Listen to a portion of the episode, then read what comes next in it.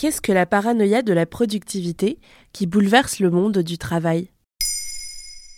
Merci d'avoir posé la question. C'est un terme dont vous risquez d'entendre parler en 2023, la paranoïa de la productivité. Nous l'avons bien constaté, la crise sanitaire a radicalement modifié nos habitudes professionnelles. Désormais, nous sommes de plus en plus nombreux et nombreuses à travailler à distance. Dans ce contexte, s'est développée une peur de certains employeurs de voir baisser la productivité des salariés. C'est ce que nous apprend le journal The Economist dans un article du 14 novembre 2022. Mais d'où ça vient? Le télétravail s'était déjà installé avant que ne frappe la crise mondiale du Covid-19. Mais la pratique s'est popularisée. En France, par exemple, on estime qu'en 2021, 22% des salariés ont télétravaillé au moins une fois chaque semaine, selon l'Institut national de la statistique économique. Même scénario aux États-Unis, selon les derniers chiffres disponibles. Mais cette tendance s'est accompagnée d'une méfiance de la part des employeurs. Nombreux sont les cadres qui ont douté de la productivité de leurs salariés, comme l'explique The Economist. Selon le média, seuls 12% des patrons faisaient entièrement confiance à leurs équipes quant au travail effectué, ce qui déclenche cette fameuse paranoïa de la productivité, aussi bien pour la hiérarchie que pour les employés. Les employés craignent d'être perçus comme moins productifs. Mais la crainte des employés est-elle justifiée? Pas vraiment. Du moins, les chiffres des enquêtes statistiques donnent tort aux chefs d'entreprise. Microsoft a interrogé en septembre 2022 20 000 salariés dans 11 pays différents.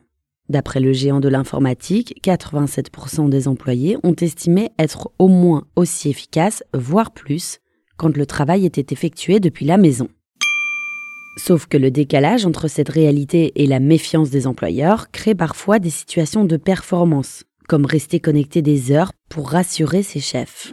Selon dit économiste, certains salariés sous pression cherchent alors à démontrer à quel point ils sont fiables même à distance, ce qui peut provoquer des burn-out et des démissions en chaîne. Et que faire alors? D'après nos confrères du média Welcome to the Jungle, spécialistes des questions liées au monde professionnel, cette paranoïa de la productivité réplique la culture du présentéisme et augmente la surveillance numérique des employés. Alors, pour se débarrasser de cette paranoïa, il vaudrait mieux se concentrer sur ce que produisent les salariés en termes de services et non pas en termes d'heures connectées à leur ordinateur. Même s'il est beaucoup plus difficile de mesurer l'efficacité de quelqu'un en termes de contribution à long terme plutôt qu'en heures travaillées.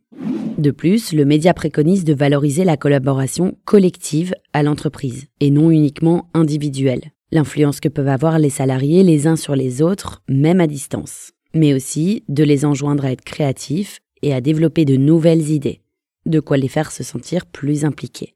Voilà ce qu'est la paranoïa de la productivité.